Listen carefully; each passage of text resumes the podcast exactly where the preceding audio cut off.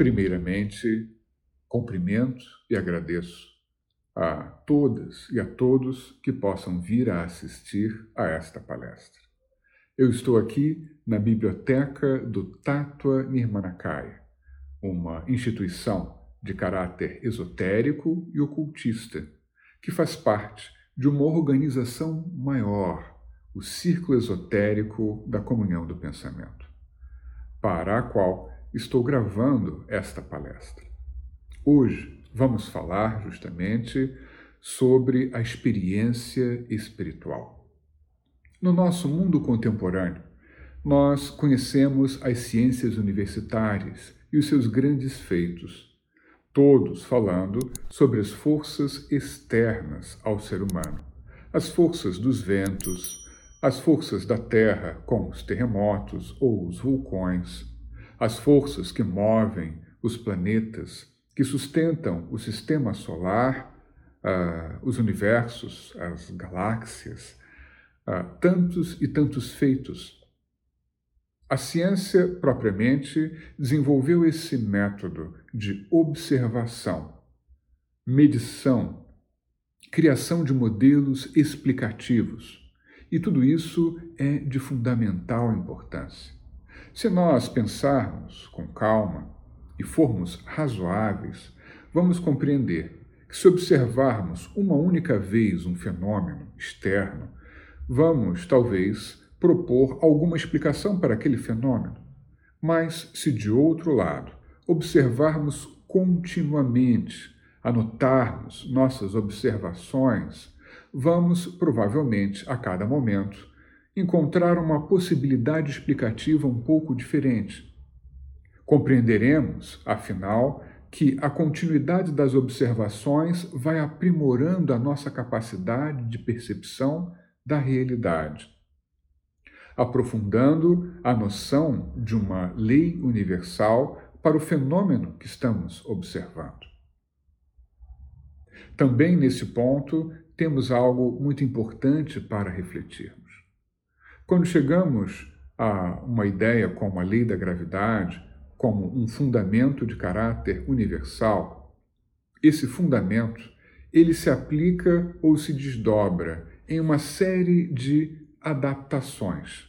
Por exemplo, quando pensamos a construção civil, não há dúvida que esta técnica, esta tecnologia, utiliza-se do conhecimento da gravidade e adapta a tecnologicamente este, este conhecimento. Assim também, quando se constrói um avião, trata-se de mais uma adaptação tecnológica em função do conhecimento relativo à gravidade. A construção dos carros e uma série de outras coisas são adaptações deste mesmo princípio universal.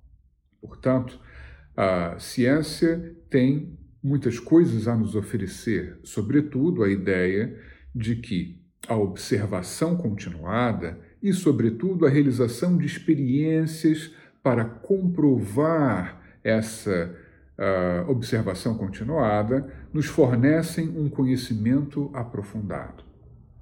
O que a espiritualidade vai nos propor de forma análoga é uma observação, mas para dentro de nós, se existe externamente a força dos ventos, a força da luz do sol, dentro de nós existem também forças poderosíssimas.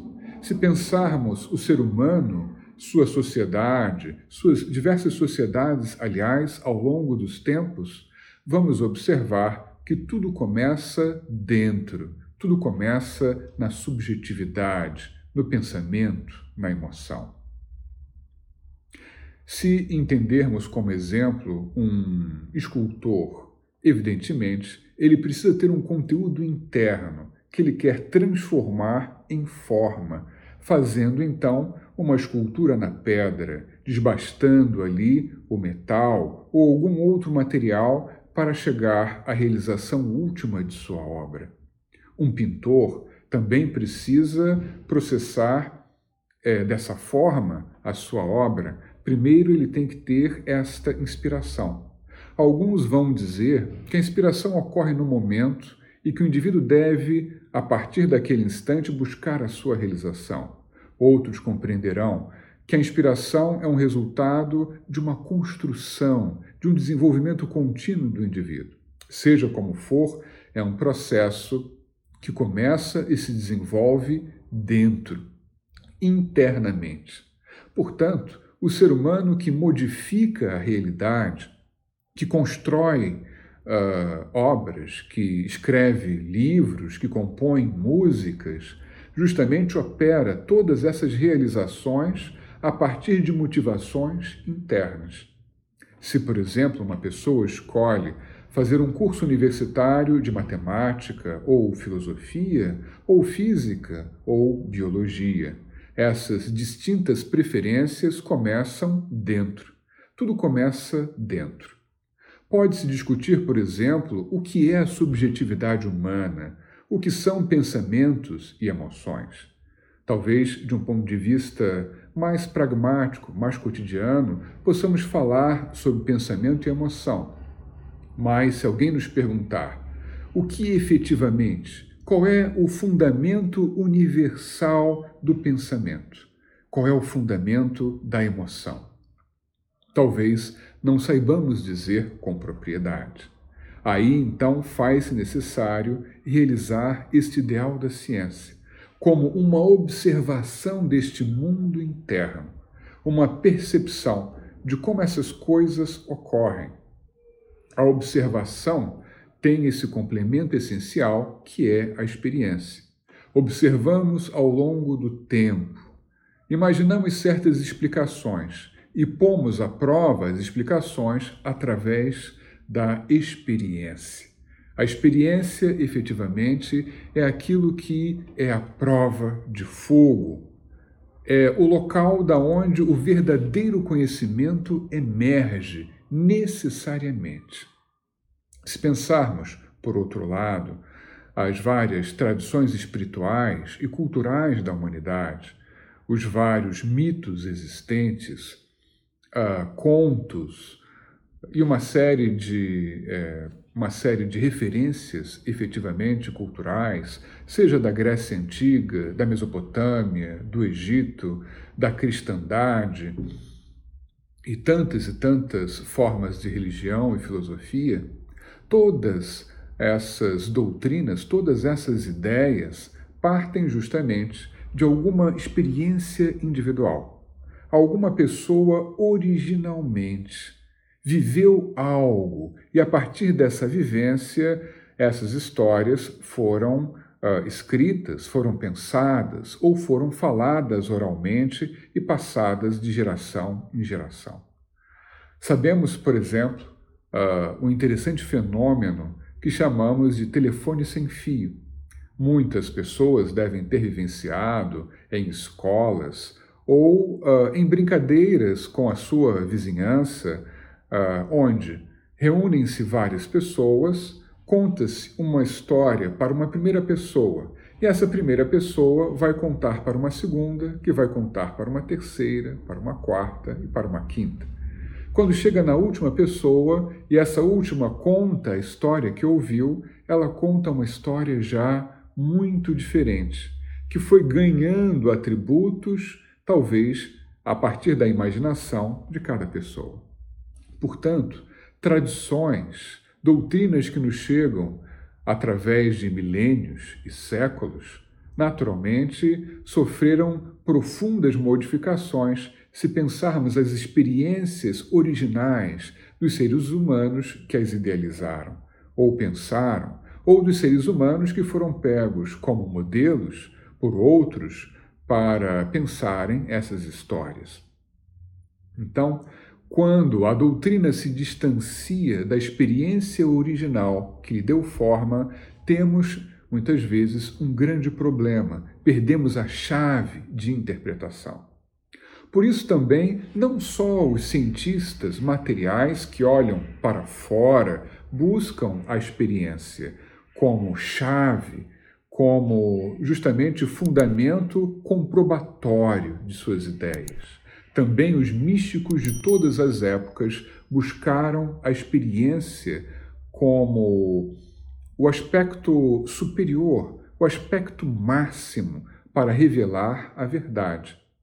No caso da espiritualidade, essa experiência tem outras características. Ela busca justamente comprovar ou não aquilo que é dito. Então, se, por exemplo, para um místico uh, existe o conceito de espírito, o conceito de alma, o conceito de divindade, o conceito também de reencarnação ou transmigração das almas. O místico essencial, o verdadeiro místico, ele vai querer experienciar por si mesmo e verificar se cada uma dessas ideias possui verdade ou não. Na nossa época, muito se fala sobre chakras. Entretanto, entre as pessoas que efetivamente professam, falam sobre leis naturais relativas aos chakras, quantas pessoas verdadeiramente viram os chakras ou os experienciaram com profundidade? Esse é um ponto que deveria ser absolutamente fundamental. Não devemos ser, é, é verdade, não devemos ser radicais. A, a literatura, as doutrinas têm muito a nos oferecer. Isso jamais deve ser considerado um problema. Entretanto, nós não devemos esquecer a dimensão da experiência como algo que deve comprovar ou não, ou mesmo aperfeiçoar aquilo que nos chega por um canal tradicional. Voltando à ideia da ciência, uh, externa da ciência universitária contemporânea, uh, da física, da química, como falávamos, uh, há uma ideia de uma lei universal, que é algo fundamental, e há uma série de aplicações tecnológicas que são derivações dessa lei universal. Pensando então o universo interno do ser humano, nós devemos também ter esses princípios universais que valem para todos os seres humanos, mas que ao mesmo tempo se individualizam, que se tornam únicos de acordo com a utilização de cada ser humano. Isso é muito importante que possamos perceber que efetivamente, na realidade, de uma forma geral, existe algo fixo e algo móvel e da interação entre estes aparentes opostos surge uma profunda complementariedade. Se tivéssemos apenas coisas fixas, teríamos um grande problema. Se tivéssemos apenas doutrinas imutáveis, eh, seríamos apenas autômatos repetindo estas doutrinas. Precisamos então ter a noção de que Sim, há muito valor nas doutrinas, nas ideias espirituais, nas crenças, de uma forma geral, naquilo que nos é dito pelo, é, pelos que vieram antes de nós.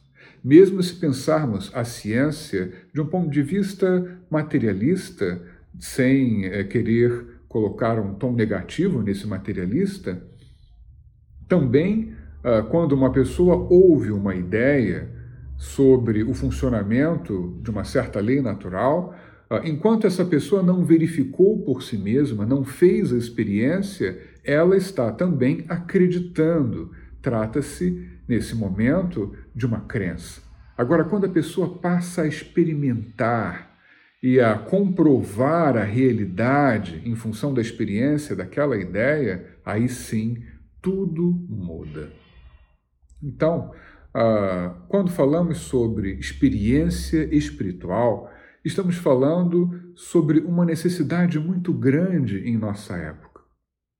Os ensinamentos dos chamados mestres espirituais são esses pontos fixos, são esses referenciais, são como mapas para que nós possamos viver a nossa aventura de autodescoberta espiritual. Entretanto, só poderemos efetivamente chegar a algo se buscarmos experienciar a partir desses referenciais.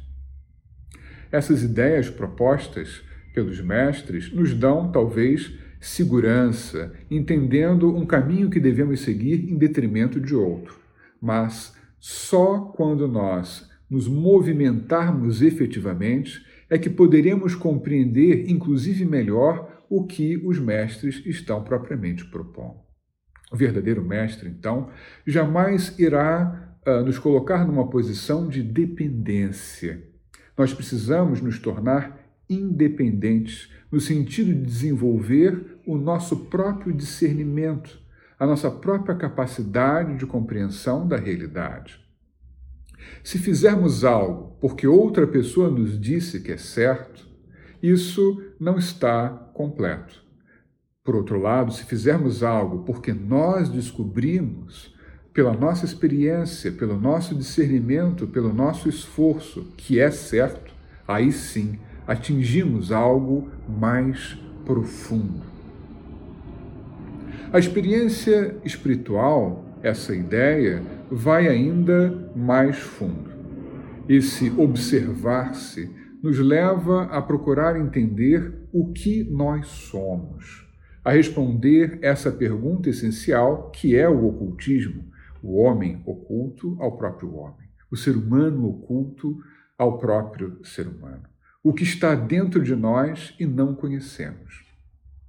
Então, uh, quando pegamos um dos nossos mestres na tradição, do Tattva Nirmanakaya, na tradição do círculo esotérico da comunhão do pensamento e dos vários tatos que existem filiados ao círculo esotérico, uh, temos um grande mestre hindu, um, um grande místico hindu, vou colocar aqui a imagem dele para vocês, o Swami Vivekananda. Aqui temos na nossa biblioteca esse belo quadro do Swami Vivekananda jovem. E o Swami Vivekananda nos fala mesmo sobre a importância da experiência. Que toda forma de espiritualidade, como falávamos também antes, nasceu de uma experiência. E que, portanto, se nós quisermos nos espiritualizar, precisamos viver a nossa própria experiência, não dependendo do que outros falam. Nesse sentido, nós não somos propriamente dogmáticos nós oferecemos certas ideias e recomendações através dessas outras pessoas que antes de nós trilharam esse caminho espiritual e propomos que cada um busque verificar por si mesmo o valor dessas ideias. Aí está o lado absolutamente saudável dessa proposta, que não quer de forma alguma prender através de uma dependência às pessoas, mas libertá-las. Muitas vezes nós nos prendemos a uma série de ideias que nos foram propostas, seja na nossa formação familiar ou social, e uh, não nos demos a possibilidade de verificar a realidade ou irrealidade dessas ideias. Sabemos que na história da humanidade muito ocorreu nesse sentido. Em certas civilizações se acreditava que a Terra era chata e que, uh, ao olharmos para o horizonte, para os oceanos, por exemplo, haviam abismos com feras que devorariam quem lá fossem, ou coisas parecidas. Uh, em muitas épocas, acreditar que a Terra era uma esfera era algo absolutamente revolucionário. Não há necessariamente uma linearidade na evolução do pensamento uh, do ser humano, uh, num sentido talvez mais humano e racional. Pois na Grécia Antiga haviam pensadores que compreendiam que a Terra era uma esfera. Uh, o, no pitagorismo, nós temos é, crenças que reportam que a Terra girava em torno de um fogo central. Isso lá atrás. Pitagorismo é uma crença que remonta a algo como 600, 700, 800 antes de Cristo na Grécia. Justamente, ah, então percebemos que ali havia uma profunda intuição, pelo menos, sobre o funcionamento do sistema solar. Entretanto, ah, em outras épocas ah, posteriores a essa, se acreditava justamente no contrário de que a Terra era o centro, de que o Sol girava em torno da Terra e não só o Sol, como todo o universo. Sabemos como isto são ideias. E são ideias que, uma vez postas para a pessoa, penetram na sua mentalidade. E a pessoa tem a, a tendência a repetir estas formas de crença, sem procurar verificar a sua realidade. Vemos então que o que o nosso mestre Swami Vivekananda nos propõe dizendo que na base de toda religiosidade, de toda espiritualidade, há algum indivíduo que experienciou aquilo e propagou, deu início àquelas ideias. Justamente percebemos que aí há algo profundamente libertador e realmente maravilhoso do ponto de vista humano. Talvez algumas pessoas objetassem dizendo: Olha, Moisés, Jesus, Cristo foram seres de uma estatura espiritual extraordinária e por isso puderam ter as experiências que tiveram. Entretanto, eh, nós podemos colocar de um outro ponto de vista. Quando pensamos uma pessoa ao longo de várias idades, a criança, o adolescente, o adulto, a pessoa mais madura, em cada uma dessas fases da existência, a pessoa provavelmente terá uma compreensão diferente da vida, que vai se modificando. A criança tem uma certa capacidade de, de, de compreensão, o adolescente já tem uma capacidade mais ampliada, o adulto mais ainda. Assim, uma mesma ideia que é dada para a criança, como a ideia de Deus, será compreendida de uma forma pela criança, será compreendida de outra pelo adolescente e ainda de outra forma pela pessoa mais amadurecida. De tal forma que a experiência espiritual, ela serve, na verdade, a qualquer indivíduo. Não importa o quanto esse indivíduo conheça, o quanto tenha lido, o quanto tenha vivido ele absorverá o conteúdo apropriado à sua capacidade naquele momento.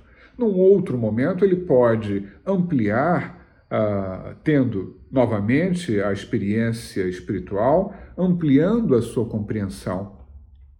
Então, não há um problema se nós nos considerarmos humildes no momento.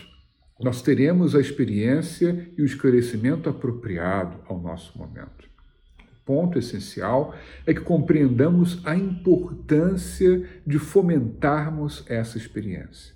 A importância, sobretudo, de compreendermos o nosso papel, o nosso esforço individual nessa autoobservação. A ciência de nós mesmos, o conhecimento de nós mesmos virá através dessa autoobservação, que devemos fazer de forma metódica, podemos nos observar, descobrir alguma curiosidade do nosso comportamento, mas se não formos metódicos e irmos comparando o que vai acontecendo, talvez não venhamos a aproveitar com profundidade máxima esse método. Entretanto, quando começamos a entender certos padrões de comportamento, estamos entrando, por assim dizer, dentro de nós mesmos, dentro da nossa subjetividade, dentro da raiz das nossas ações, daquilo que nos mobiliza a realizar em nossas vidas. E aí sim poderemos colocar certas questões, como o que são pensamentos e emoções e, sobretudo, se podemos modificar os pensamentos e as emoções de tal forma a otimizarmos a nossa vida, o que é absolutamente fundamental. Então, estamos falando de uma proposta de ciência sobre nós mesmos, que deve ser construída individualmente. Não é possível, por exemplo, a um mestre espiritual, por maior que ele seja, transferir a sua, a sua elevação espiritual, o seu mérito espiritual, para um outro indivíduo. É possível apenas que o mestre induza de alguma forma, nos mostre aquilo que talvez tenha um grande valor para pararmos e pensarmos sobre aquele tema. Uh, talvez o Mestre, realizando em si mesmo, nos sirva como exemplo e nos faça refletir com profundidade. Olha, o Mestre conseguiu realizar tal feito então talvez eu também consiga. Então isso nos ajuda a pensar. Entretanto, há certos passos que só nós podemos dar. Aquele famoso momento onde compreendemos algo, né? É, talvez um professor nos tente explicar matemática, ou história, ou filosofia, e aí, no momento da explicação, nós sentimos que não chegamos à compreensão ainda. O professor repetiu mais uma vez e mais uma vez, mas não chegamos à compreensão. Em outro momento, talvez distraídos, uh, ocorre o famoso momento do clique, né? e justamente percebemos: ah, sim, agora eu entendi. Quer dizer, esse é um passo interno, é algo que se processa no âmago do nosso ser é justamente um desenvolvimento dentro da nossa mentalidade, que permanece muitas vezes como algo oculto à nossa percepção. É uma questão do ocultismo, certamente, que nós queremos trazer à luz do dia, à luz da consciência, à luz da percepção. Tudo isso é sempre colocado pelos verdadeiros mestres da espiritualidade, sejam eles de qualquer uh, da nacionalidade que forem, de qualquer origem, uh, de qualquer religião, de qualquer uh, grupo espiritual, de qualquer época. Isso não faz a menor diferença. O lado saudável é o lado que propõe esta responsabilidade do indivíduo que nos mostra que nós somos os construtores da realidade e que cabe a nós nos modificarmos, caso queremos uma realidade diferente. O poder está em nós. Uh, exatamente como a realidade se apresenta em nossas vidas tem a ver com o nosso mundo interno e como nós externalizamos esse nosso mundo interno. Portanto, mais uma vez, Trata-se de uma proposta de uma ciência própria. Um uh, dos nossos mestres, certamente, o nosso irmão maior, fundador da linhagem espiritual do círculo esotérico e dos vários tátuas, o Antônio Olívio Rodrigues, nos propõe que dentro do ser humano existe uma região que ele chama de uh, morada secreta do Altíssimo. Essa região misteriosa nos é colocada como uma doutrina, como um referencial. Entretanto, o nosso mestre Antônio Olívio Rodrigues está nos dizendo que nós devemos trilhar um caminho para dentro de nós mesmos e verificarmos pela nossa própria experiência a existência desse local, a existência de algo efetivamente divino dentro de nós. Que isso só pode emergir como uma consciência, como a percepção de uma verdade, se nós nos permitirmos darmos os passos experienciais para verificarmos isso.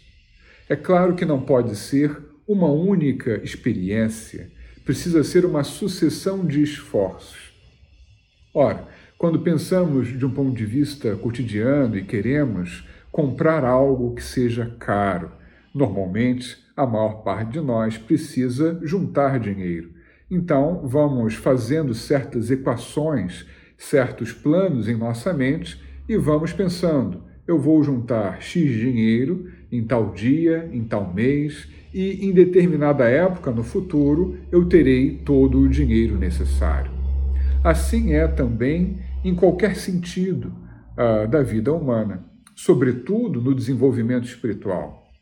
Para chegarmos a uma experiência profunda, a uma iluminação, precisamos realizar várias pequenas experiências que vão nos levando gradativamente, aos poucos, a essa experiência maior. Uh, vou apresentar também para vocês o, o quadro do nosso mestre Eliphas Levi, muito parecido com o do Vivekananda, que temos aqui na nossa biblioteca. Nosso mestre Eliphas Levi foi um ocultista francês. Justamente, uh, vou apenas fazer uma, uma referência importante ao nosso mestre, que nos diz. Uh, ali junto com toda a sua experiência, com toda a sua bagagem, no momento que ele nos oferece é, esse conhecimento acumulado, ele não deixa de nos dizer que nós devemos também dar os nossos passos e ir além das próprias experiências que ele realizou.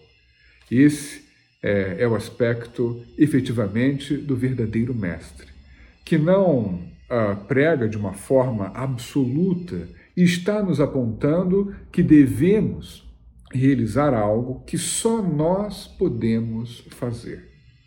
Para encerrar essa ideia, poderíamos falar por mais tempo, certamente, o assunto é vasto. Uh, outro dos nossos mestres, o Prentice Mulford, vai nos dizer precisamente que se queremos aprender um assunto específico, deveríamos tentar desenvolver esse assunto, ao menos uh, por algum tempo, individualmente, sem a ajuda de manuais, sem a ajuda de professores.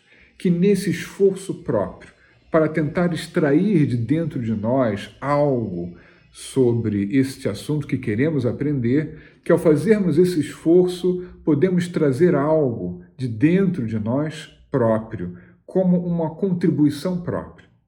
Ou seja, se nós apenas dessemos ouvidos às tradições existentes no mundo, se nós apenas aceitarmos as ideias propostas, uh, os manuais diversos que existem, nós poderíamos estar deixando de lado algo próprio, uma contribuição própria. Quem sabe não existe dentro de cada um de nós, é, da minha pessoa, da sua pessoa, quem sabe não exista uma nova ciência quem sabe não exista uma nova religião, uma nova ideia que venha a mudar a face da Terra, ou uh, quem sabe não esteja latente ali um belo quadro que fará a diferença para alguma pessoa que venha a o observar. Mas tudo isso só virá à tona se nós dermos a chance, a verdadeira experiência espiritual, que é algo único, que é algo que nos torna efetivamente é, algo precioso nessa infinidade que é o universo no qual vivemos. Bem, caríssimos, a, a todas e a todos que assistiram até agora essa palestra, mais uma vez agradecemos e cumprimentamos. Esperamos que essas palavras possam trazer, sobretudo, questões interessantes, possam fazer pensar e refletir.